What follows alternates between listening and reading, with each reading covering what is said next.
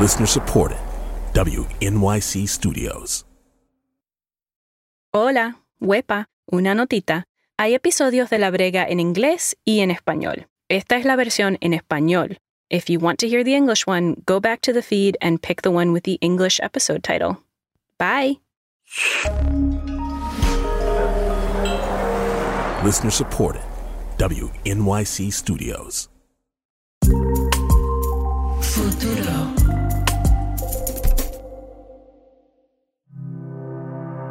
Esta historia comienza, de muchas maneras, en marzo del 1951, con un reportaje desde San Juan, Puerto Rico.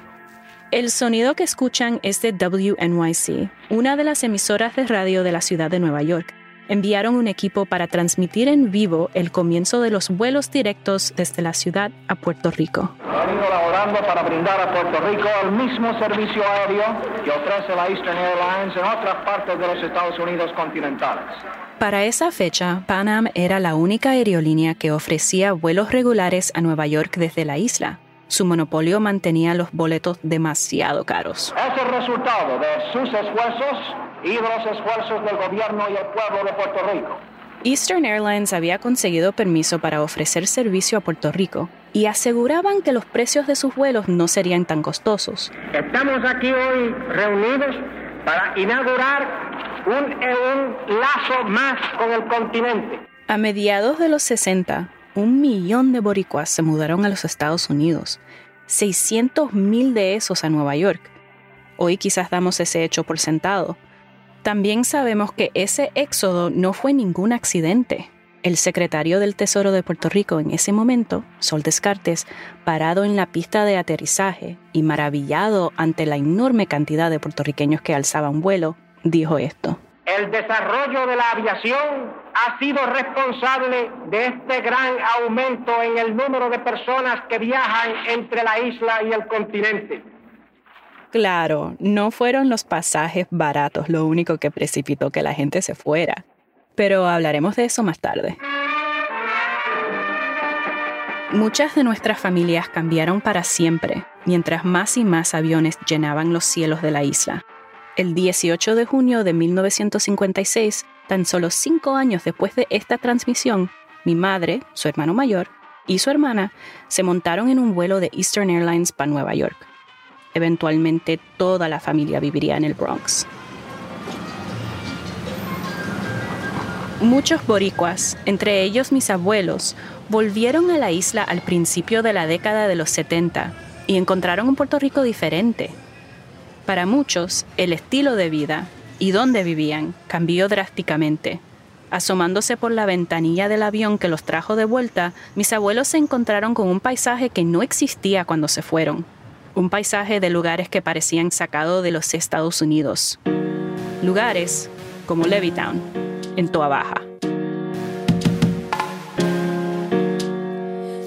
Soy Alana Casanova Burgess y esto es La Brega, una coproducción de WNYC Studios y Futuro Studios. En este episodio exploramos cómo una urbanización existe entre el sueño americano y un sueño puertorriqueño.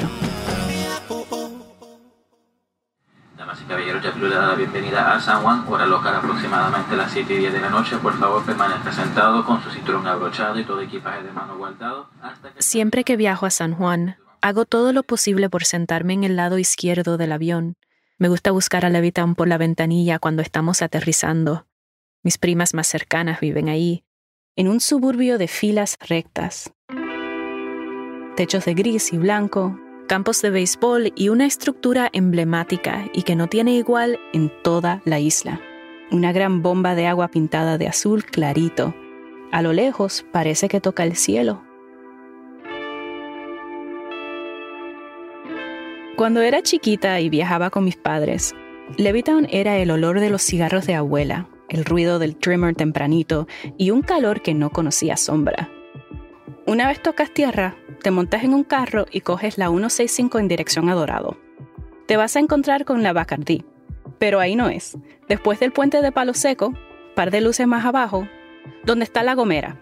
Ahí doblas a la izquierda y te encuentras con el laberinto de cemento que llamamos Levittown. Si te suena la carretera, o ha sido antes, ya conoces a nuestra amiga, la bomba o torre de agua. Si no, pues imagina una gran medusa con tentáculos rígidos de acero como de nueve pisos de altura. Debajo de ella reside lo que antes era una biblioteca pública. La bomba es como un trasplante de un pequeño pueblo o una granja del centro de los Estados Unidos, pero a veces parece más como una nave espacial. Hace algunos años me picó la curiosidad cuando me di cuenta que existen otras comunidades en Estados Unidos que comparten el nombre Levittown. Hay otras urbanizaciones en Puerto Rico con nombres en inglés como Floral Park y Country Club, pero Levittown es distinto. Está hecho a la imagen y semejanza del estilo de vida estadounidense por una compañía que construyó lo que hoy en día son los suburbios más famosos de ese país. Son comunidades planificadas para recibir a los veteranos de la Segunda Guerra Mundial, con casas baratas y accesibles. Los hermanos Levitt construyeron casas, carreteras, escuelas, bibliotecas y bombas de agua. Five years ago, this was a vast checkerboard of potato farms on New York's Long Island. Today, a community of 60,000 persons living in 15,000 homes, all built by one firm. This is Levittown, one of the most remarkable housing developments ever conceived. Este anuncio pregona el logro de que una sola compañía convirtiera un huerto de papas en una comunidad con 15.000 casas para 60.000 personas. En el 62, en vez de un huerto de papas, en Puerto Rico la compañía compró 440 cuerdas de un manglar en Toa Baja, un pueblo a 20 minutos de San Juan. Construyeron drenajes y crearon un lago artificial He visto los diagramas y planos, son impresionantes. Su plan era construir 3.000 casas. Para el 77 se contaron cerca de 11.000 unidades construidas. Al estar tan cerca de una playa, las casas se vendieron a las millas y los primeros modelos que se ofrecieron fueron la broche de oro, el camafeo, la diadema, la alhaja y la esmeralda. Esa última era de dos pisos y fue la que mis abuelos compraron cuando decidieron dejar el Bronx a principios de los 70 y regresar a casa. O bueno, a regresar a una nueva casa. Levittown tenía un lema, donde la buena vida comienza. Sí, esta casa es la, la Camafeo. Camafeo, ok. Ajá, Camafeo. Hilda Rodríguez vive en esta casa con su hija Paula. Nosotros fuimos, no sé si fuimos como los segundos o terceros en mudarnos aquí en Levittown. Ella tenía cinco años cuando se mudaron en el 64. Pionero, bien pionero. Más que pioneros, su historia está ligada con la de Levittown. Los padres de Hilda formaron su familia en los Estados Unidos y luego decidieron regresar a la isla. El tío de Hilda trabajaba para la compañía de los Levitts en Puerto Rico y le ofreció trabajo a su hermano, el papá de Hilda. Le ofreció trabajo y la oportunidad de comprarse su casita. Pues escogió este modelo. Tres habitaciones, dos baños completos, marquesina, sala, cocina y comedor. El trabajo era en la construcción de las casas de Levittown. Las casas eran como tantas otras en las urbanizaciones de Puerto Rico, rectángulos de cemento con techos planos y ventanas Miami. Y el catálogo de ventas de verdad quería que compraras esos bloques ornamentales. Observe lo atractivo de los bloques ornamentales que resguardan el patio y las jardineras bajo las ventanas, cómo embellecen la fachada de esta magnífica residencia. Todas las casas venían equipadas con enseres de General Electric y habilitadas con cablería telefónica. En los 60, esto era el epítome de la modernidad. Sin embargo, esto aquí era un manglar y cuando mami abría la puerta estaba la marquesina llena de jueyes. Están en la marquesina, están en el patio, están en la calle, están en la acera, o sea... Pues lo que abuela había dicho, hasta en la máquina de, de lavar ropa. A veces mami cuando prendía... Esa es Paula, la hija de Hilda, Paula vive con su madre en Levittown. Justo comienza su carrera como maestra de matemáticas y todavía se acuerda de cuando su abuela se encontraba con un sinnúmero de jueyes, un cangrejo común en Puerto Rico, metidos en la moderna lavadora General Electric. Eh, eh un ruido bien feo y eran los jueyes dentro. Del motor. En esa parte de ahí se metía. O sea, no se podía tener puertas abiertas porque si no se te metían. Eran tantos los jueyes que la gente los recogía en cubos de metal, los limpiaban y los cocinaban. Nunca olvido que mucho comí patitas de jueyes.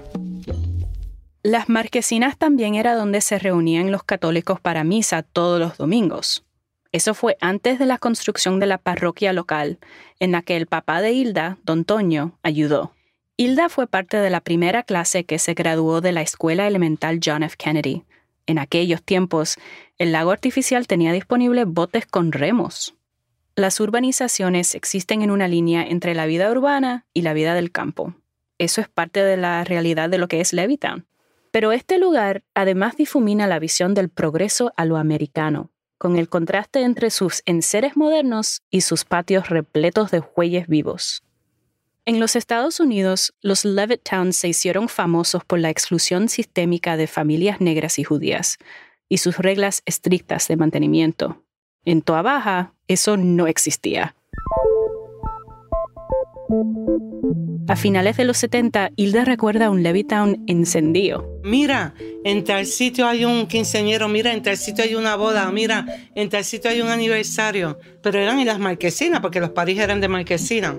La gente se montaba en sus carros y daba vueltas por las distintas secciones buscando en qué marquesina había fiesta.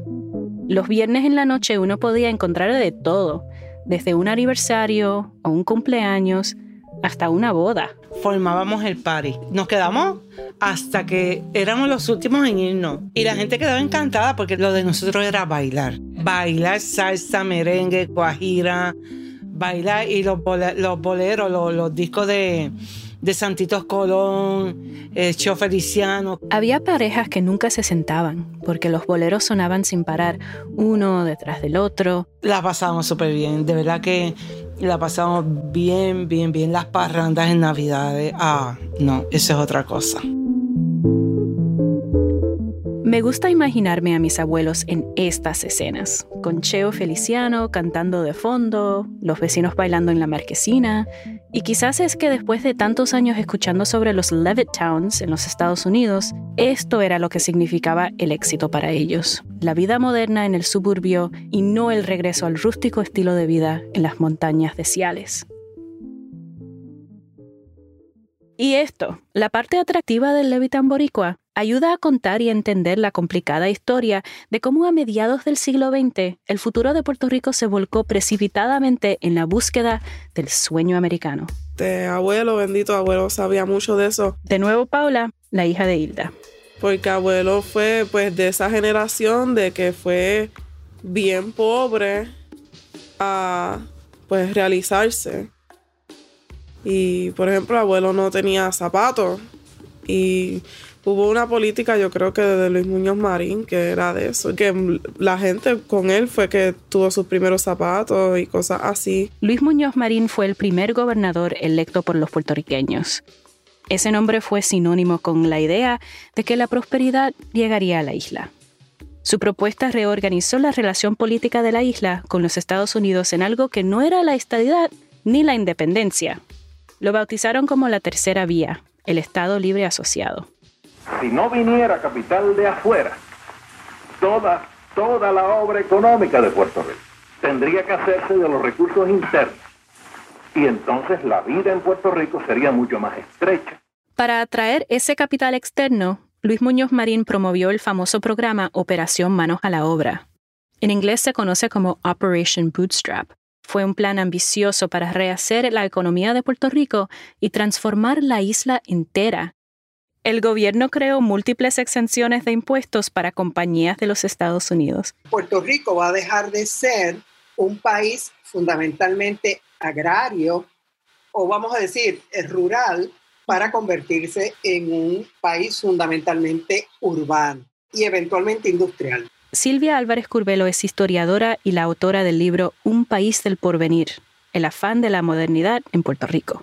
Es un afán es un deseo. Y según Silvia, ese deseo por la modernidad propulsó a Puerto Rico a través del siglo XX y en los años 50 cambió por completo a la sociedad.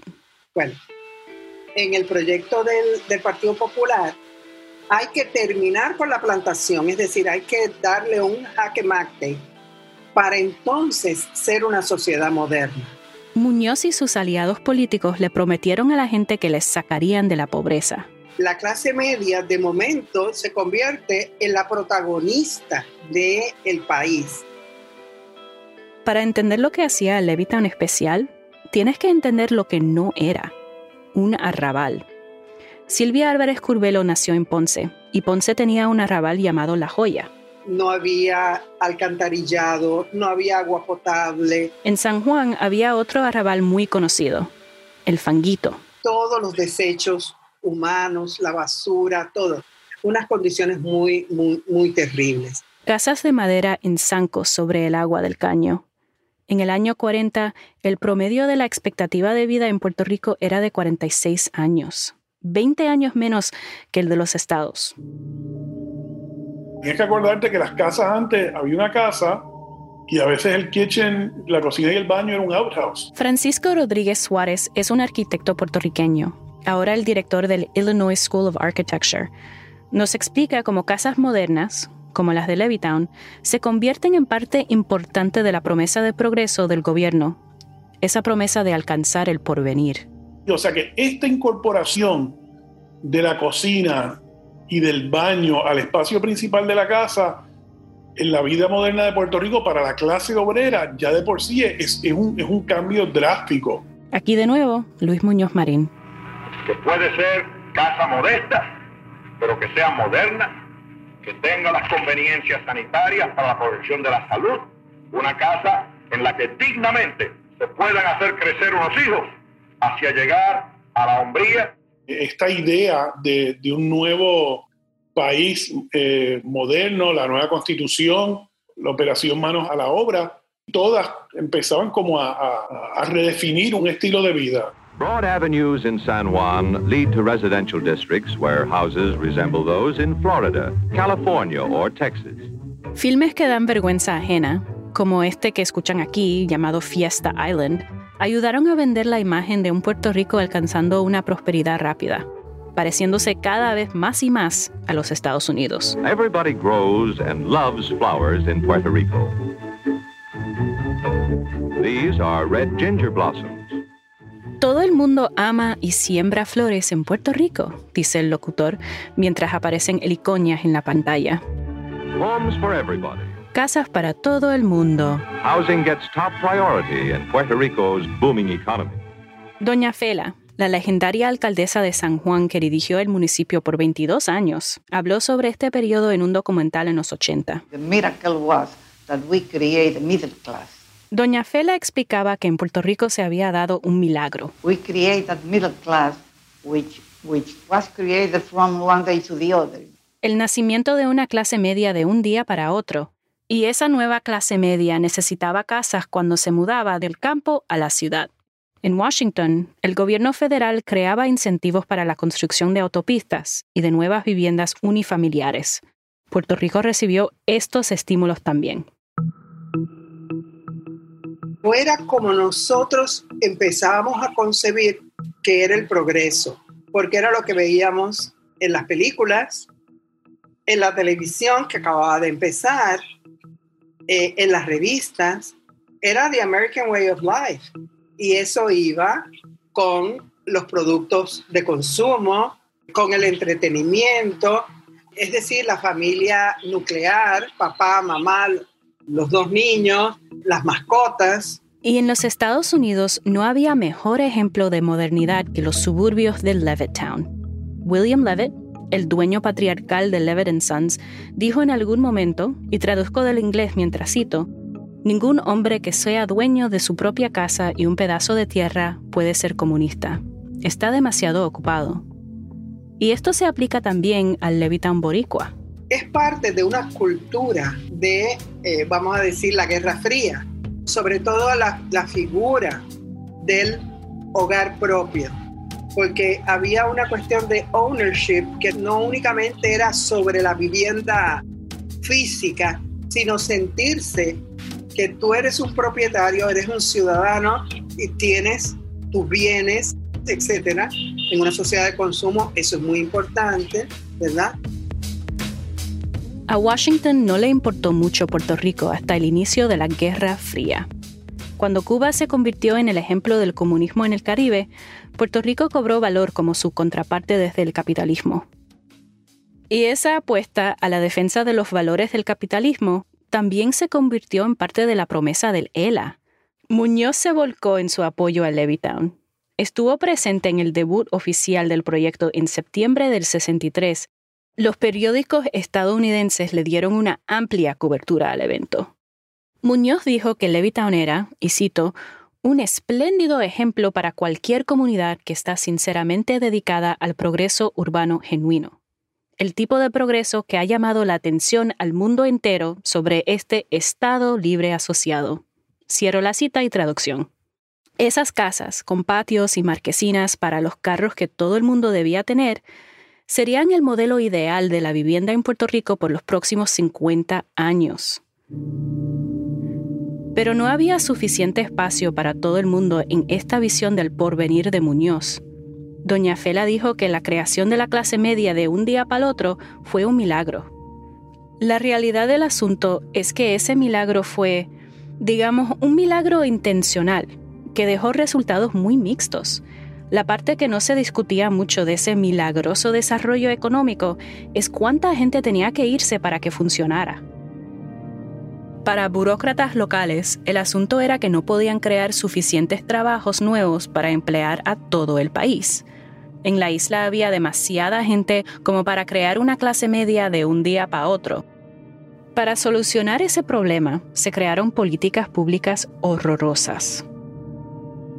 Hoy conocemos más sobre el terrible proyecto para esterilizar a casi una tercera parte de las mujeres puertorriqueñas sin su consentimiento y también la experimentación de la píldora de control de embarazos. Pero eso no fue lo único. En 1946, el gobierno había estimado que un millón de personas tendrían que salir del país para que la isla pudiera prosperar. Y para finales de los 40, el gobierno decidió resolver ese problema. Regresamos pronto.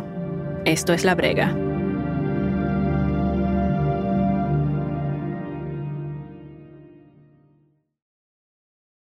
Regresamos. Estás escuchando La Brega. Yo soy Alana Casanova Burgess. Hemos estado explorando cómo el desarrollo de un suburbio estilo americano en Puerto Rico representa, de muchas maneras, la historia del siglo XX de la isla entera un tiempo donde Puerto Rico se rehacía en la imagen y semejanza de los Estados Unidos. El gobierno intentaba transformar la economía de una agrícola a una industrial, creando una clase media atada al servicio y al consumo. Para proveer estabilidad social y económica y por ende política al régimen colonial, había que sacar ese exceso de población a los Estados Unidos. Edgardo Meléndez es el autor de Sponsored Migration, un libro sobre el éxodo masivo de boricuas a los Estados Unidos. Básicamente, eh, como el gobierno empujó, auspició la migración de los puertorriqueños en la posguerra. El gobierno de Puerto Rico quería forzar el avance de la modernidad. Para que ese avance se diera, tenían que fomentar a que un sector de la población se fuera. La transformación económica que se legisló y comenzó en el 47 fue bautizada como Operación Manos a la Obra. Ese mismo año se firmó la Ley de Inmigración. No tienes que ser un genio para eh, concluir que estas dos leyes del 47 están muy entrelazadas, ¿verdad? Y hay funcionarios de gobierno que lo decían, ¿no? De que la política de inmigración era la otra cara de Operación Manos a la Obra al mismo tiempo, el gobierno de los Estados Unidos necesitaba mano de obra barata en ciudades como Nueva York y Chicago, así que fomentar la migración era un interés común. Tan importante, incluso, que el gobierno de Puerto Rico tenía un puesto llamado director de la División de Migración del Departamento del Trabajo. Puerto Ricans come here to New York. Esa es la voz de Joseph Montserrat, él era ese director y esto es una entrevista que se dio en 1955 en WNYC. la estación de radio pública de la ciudad de Nueva York. Puerto Ricans come here to New York and to elsewhere to find jobs, to get better educational opportunities and other opportunities for their children. Los puertorriqueños vienen a Nueva York, dice Montserrat, a buscar empleos y mejor educación y otras oportunidades para sus niños. They are now on the first rung of a ladder which many of our own fathers and grandfathers began to climb just a generation ago. Ahora están pisando el primer escalón de la escalera que muchos de nuestros padres y abuelos comenzaron a subir solo una generación atrás. No fue meramente que los, los puertorriqueños de aquella época una noche un- se levantaron una mañana con la idea, "Ah, me voy para Nueva York. El gobierno de Puerto Rico proveyó clases de inglés y asistencias para facilitar la matrícula de estudiantes en los estados. También tenían oficinas para facilitar el acceso a servicios sociales estatales. Había una expectativa de que los boricuas se integraran y se asimilaran con facilidad, pero eso no sucedió. Muchos puertorriqueños fueron rechazados en Nueva York y Chicago y otros estados, así que miembros del gabinete de Muñoz comenzaron a buscar otras soluciones al problema de sobrepoblación. Hay un sector minoritario que argumentaba que aunque la migración era necesaria, era mejor enviarlo a destinos donde fueran mejor recibidos los puertorriqueños, ¿verdad? Que no fueran rechazados, que no fueran atacados. Y aquí se comienza a especular sobre enviarlos a otros destinos de América Latina. El gobierno de Estados Unidos canceló esos planes. En primer lugar, no querían que Puerto Rico negociara con otros gobiernos, pero también pensaban que tener un montón de ciudadanos estadounidenses viviendo en otros países podría ser problemático. Para esa fecha, Pan Am era la única aerolínea que ofrecía vuelos regulares a Nueva York desde la isla. Y esto nos lleva a ese primer vuelo de Eastern Airlines a San Juan en 1951, ese vuelo que rompió el monopolio de Pan Am.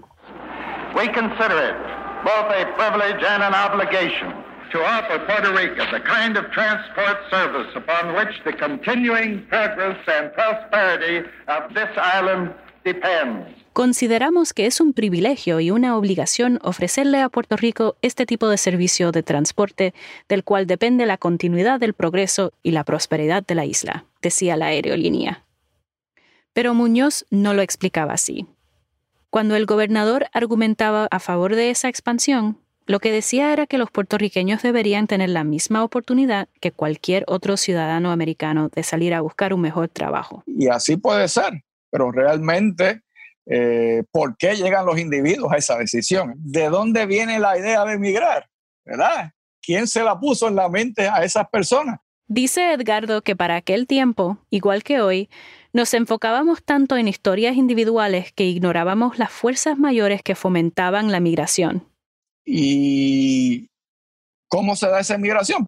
Por transportación aérea. La infraestructura la está levantando el gobierno de Puerto Rico. ¿no? Y el ejemplo más aparente es el aeropuerto internacional, que de hecho lleva muy adecuadamente el nombre de Luis Muñoz Marín. Me duele cuando pienso en todas estas maquinaciones para obligar a un millón de personas a dejar el país.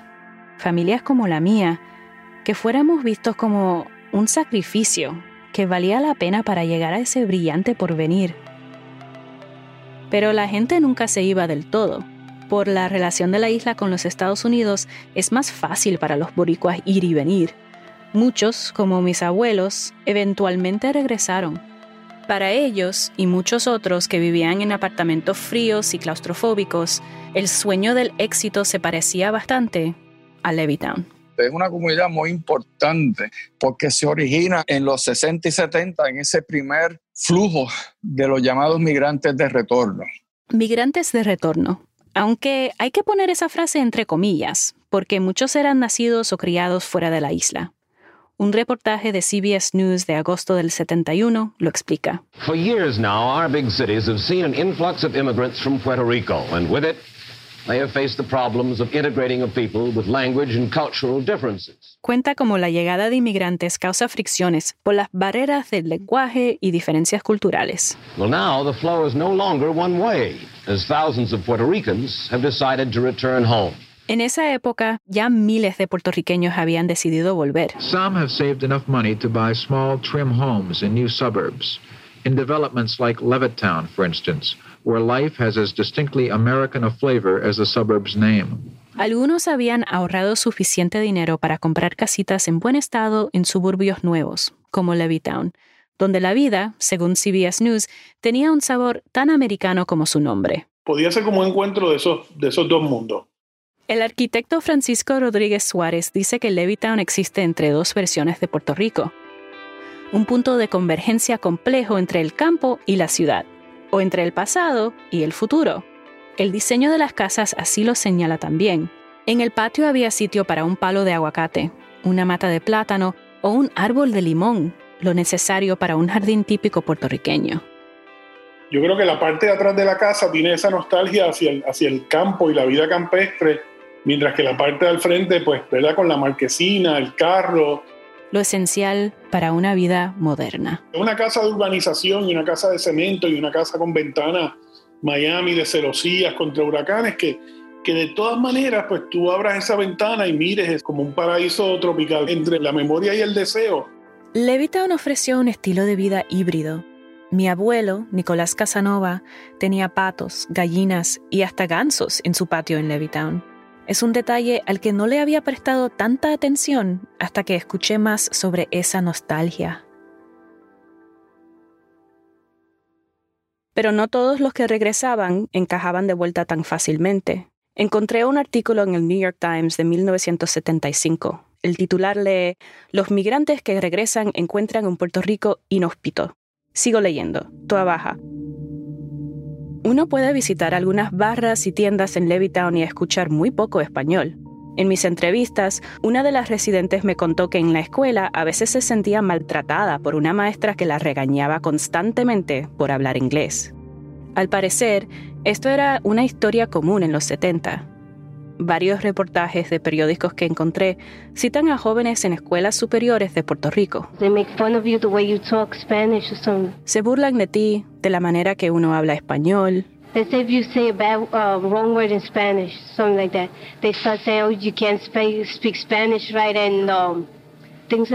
Si te equivocas y dices algo mal, dicen que no puedes hablar español bien. And they start calling you gringo. People laughing at me because you know I didn't know Spanish.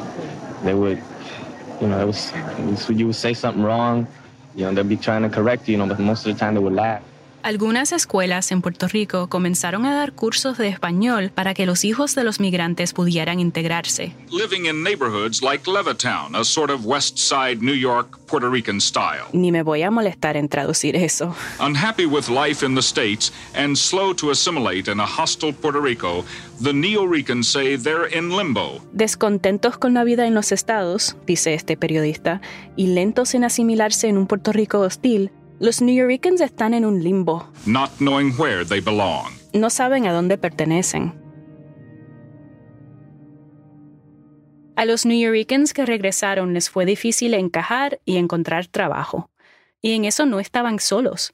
Cuando la familia de Hilda se mudó a Levittown, el pago de la hipoteca de su modelo camafeo era de 62 dólares al mes.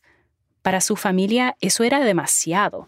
Cuando nosotros nos mudamos aquí, el costo de la casa eran 12.500 dólares. Su padre, don Toño, no había podido conseguir un trabajo que pagara igual después de terminar su trabajo construyendo las casas de Levittown, así que estaban teniendo dificultades para cumplir con la mensualidad. Llega un momento en que eh, papi ya estaba al borde de la desesperación, ya había hablado con mami, esas conversaciones eran sobre la posibilidad de dejar todo otra vez y regresar a los Estados Unidos.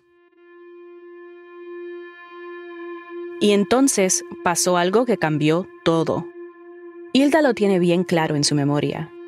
Un día su papá regresó a casa del trabajo. Y se sienta en la silla del comedor y coge el periódico. Mami está en la cocina. Y yo oigo que papi le dice a mami, Luza. Y mami, ¿qué? ven acá. Y dice, ¿qué pasó? Yo que mami se asoma y mami dice, embuste. ¿De verdad? Embuste. Y pegan los dos ahí con una cara de alegría, pero yo estoy mirándolo, no sé lo que pasa. Pues papi había comprado billete de la lotería y salió en el primer premio. Con ese dinero saldaron la casa. Un par de calles más abajo, su hermana también estaba teniendo problemas pagando la suya. Don Toño la ayudó. Y gracias, como siempre yo lo digo, primero a Dios sobre todas las cosas, a ese milagro, porque de verdad que fue un milagro. Si no llega a ser por la lotería, hubieran tenido que regresar a los estados y vender la casa. Definitivamente, o sea, creo que no estuviéramos aquí. Pero aquí estamos, 55 años, pues ya... Sin embargo, de la forma en que Puerto Rico se está viviendo, yo estoy loca por irme de aquí. El crimen, las pensiones que se van achicando, las pocas oportunidades, pero también es como ha cambiado la comunidad. Antes siempre se decía que la verdadera familia de uno eran los vecinos, porque un, vecino se enferma y todo el mundo se preocupa, todo el mundo ayuda, todo el mundo coopera. Ya eso se acabó. Hoy te, te moriste, pues por la peste te encuentran. Suena tétrico, pero la realidad es que hoy en día en Levittown hay muchas casas vacías. Ese es el efecto de 15 años de recesión fiscal. Luego llegó el huracán María. Según figuras de 2018, el 20% de las casas en Levittown están desocupadas. Y la escuela elemental John F. Kennedy, de donde Hilda se graduó, esa fue una de las clausuradas en un cierre amplio de escuelas en el país. Y pues ahora ya no es como antes. Yo pienso que mami tuvo la mejor etapa de Levittown. Las personas caminaban eh, en todos los paseitos que hay, que ahora todos básicamente están cerrados y es un peligro caminar porque están solitarios. Y la playa de Levittown, Punta Salinas, a la cual Hilda iba cuando era niña, ahora está contaminada. Para Hilda, hoy en día es bien difícil imaginarse caminar y hasta hablar con los vecinos en la noche. ¿Tú crees que yo me atrevo ahora? No. En los diseños originales, los balcones de Levittown eran abiertos. Ahora están cerrados con portones de seguridad.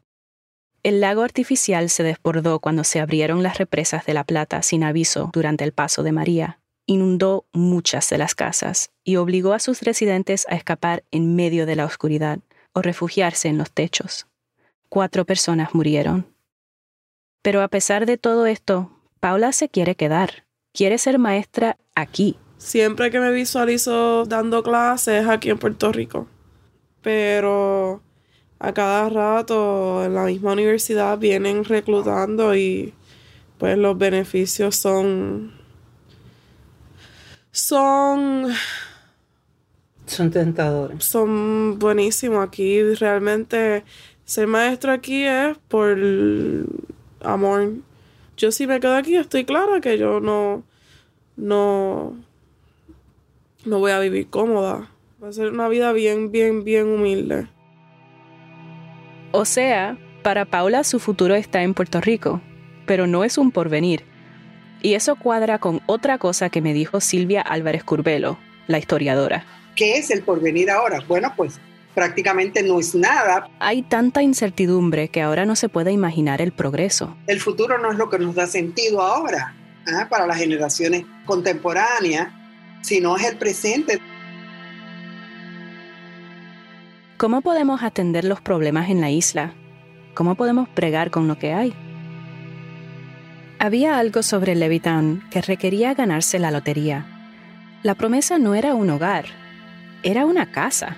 ¿Cuál es el gran problema en Puerto Rico con esto? El problema en Puerto Rico, una isla de 100 por 35. El arquitecto Francisco Rodríguez Suárez dice que en términos de planificación, no había espacio para esa promesa de una casita para cada cual. Tendrías que cubrir la isla completa de, de esas casitas de Levittown para que cada persona lo tuviera. Pues entonces unos pueden y otros no. El modelo suburbano de desarrollo se definía por una extensión que afeaba el paisaje y por hipotecas que se convertían en ejecuciones. De nada vale construir casas si no hay una economía que permita que la gente pueda pagarlas y vivirlas. El porvenir que prometió Muñoz Marín empezó a derrumbarse con la recesión de los 70 Silvia Álvarez Curbelo me contó sobre un diario que el gobernador mantuvo por varios años durante ese periodo, donde reflexionaba sobre los problemas de Puerto Rico, como el tráfico. El tapón como se dice en Puerto Rico, esa congestión eh, de, de automóviles, es como un símbolo de esa vida que ya no es, como él decía, la vida buena. O sea, a lo que debíamos aspirar, donde la gente no esté pensando en adquirir más y más y más y más. Una vida simple, sin el consumo excesivo del estilo de vida americano. Recuerden que el eslogan de Levittown era donde la buena vida comienza, pero eso era distinto a la vida buena que Muñoz decía que quería, una vida sencilla. El sueño boricua de tener una casa para vivir dignamente se entrelazaba con el sueño americano, atado al consumismo insostenible. Por eso, Levittown se puede interpretar como una metáfora de los fracasos del experimento económico de Puerto Rico. Pero Levittown es más que una metáfora, y la última vez que visité lo pude mirar con otros ojos. Vi las cosas interesantes que se escapan entre las grietas del abandono. César Cardona Morales es el autor de una colección de cuentos cortos titulada, irónicamente, Levittown Mon Amour. Estamos aquí afuera del, yo digo torre. Pompa. Eh, sí, torre de agua, pompa de agua. Me encontré con Cézanne debajo de esta torre azul, al lado de lo que alguna vez fue una biblioteca pública. Esta reunión se dio varias semanas antes de que la pandemia del COVID azotara al mundo.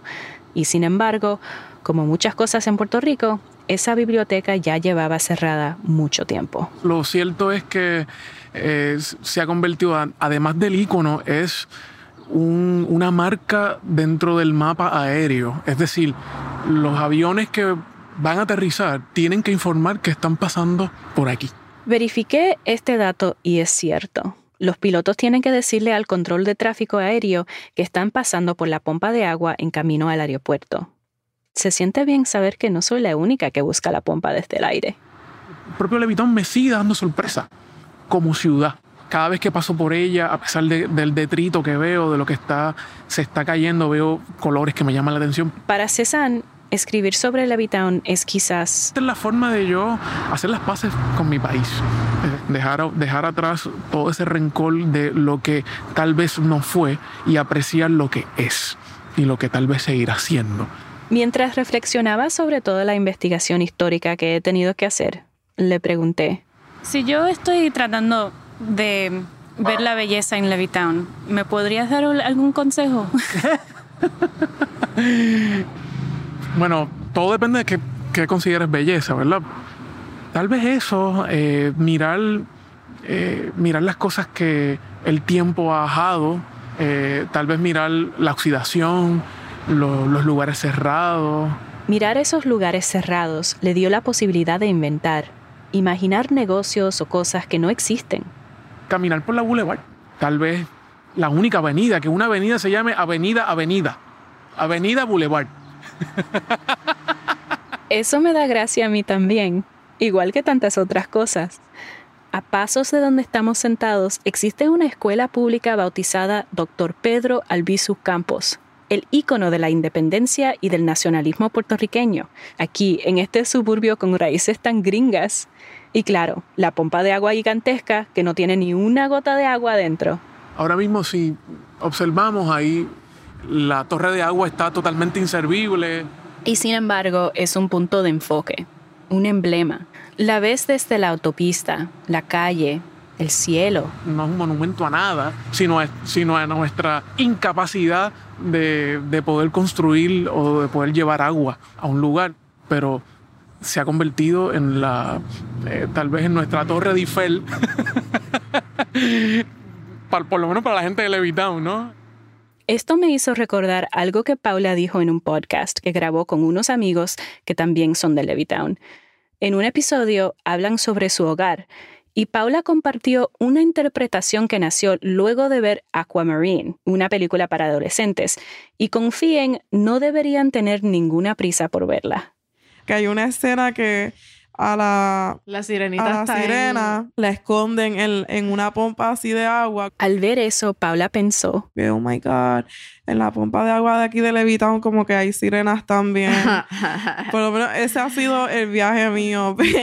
Y ahora yo también me imagino que hay sirenas allá arriba. Mi plan inicial era terminar este viaje en el Levittown de mis abuelos, pero la pandemia llegó. Así que me monté en un carro desde Brooklyn y guié hasta Long Island. Allí llegué a esta otra torre de agua en este otro Levittown.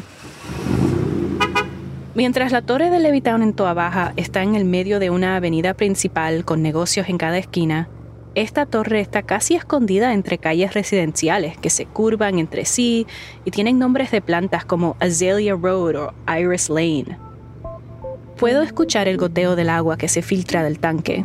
Hay un diamante de béisbol aquí también y una cancha de baloncesto. Un grupo de adolescentes juega y alguien pasea a su perro. La grama de estos patios está bien cortada. No hay árboles de guayaba ni de limón esta pompa de agua azul también tiene escrito Levittown en letras gigantes, pero siendo sincera, no impresiona. Quizás no es tan alta como la boricua. Mirándola, de repente me imaginé consiguiendo un alicate y cortando el portón que impide el acceso a la puerta circular en la base de la torre. Así pudiera abrir la escotilla, que es como esas que se ven en los submarinos en las películas, y en vez de subir escaleras, me encontraría con otra escotilla que al abrirla me transportaría al otro Levittown, el de Puerto Rico, como si las torres de agua fueran portales. Luego caminaría a la panadería Lemmy para ordenar una cajita de quesitos.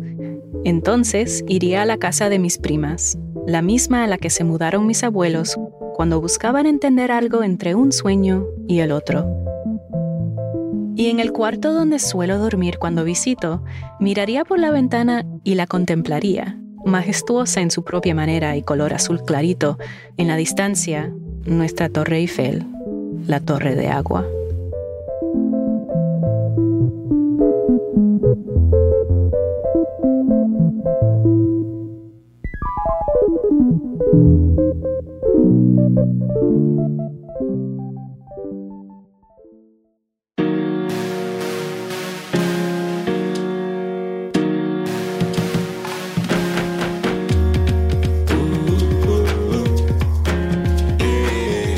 La Brega es una coproducción de WNYC Studios y Futuro Studios.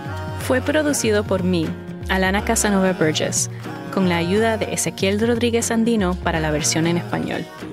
Fue editado por Luis Treyes y Marlon Bishop, y en español por Víctor Ramos. Chequeo de datos por Istra Pacheco. Ingeniería de sonido para esta serie está a cargo de Stephanie LeBeau, Leah Shaw Dameron, Rosana Caban, Gabriela Baez y Alicia Baitup. La música original de La Brega fue compuesta por Balloon y nuestro tema es de Ife. Música adicional de Frankie Reyes. El arte para esta pieza fue hecho por Fernando Norat. Apoyo clave para La Brega viene del John S. and James L. Knight Foundation y Jonathan Logan Family Foundation, con apoyo adicional de Amy Bliss. Inmensas gracias a Andy Lancet, el rey de los archivos sonoros de WNYC. Gracias a Carmelo Esterich, Jorge Lizardi Pollock y Mirmari Grow González por su expertise. Gracias también a Rebeca Ibarra y Yarimar Bonilla por prestarme sus oídos, a Sofía y Lucinda Bordali, Sixto Isaac Ortiz y claro, también a Olga Casanova Burgess. Thank you. En el próximo episodio, continuamos con una historia muy diferente, una historia con un legado que nos persigue desde la Guerra Fría, las carpetas. Hasta la próxima.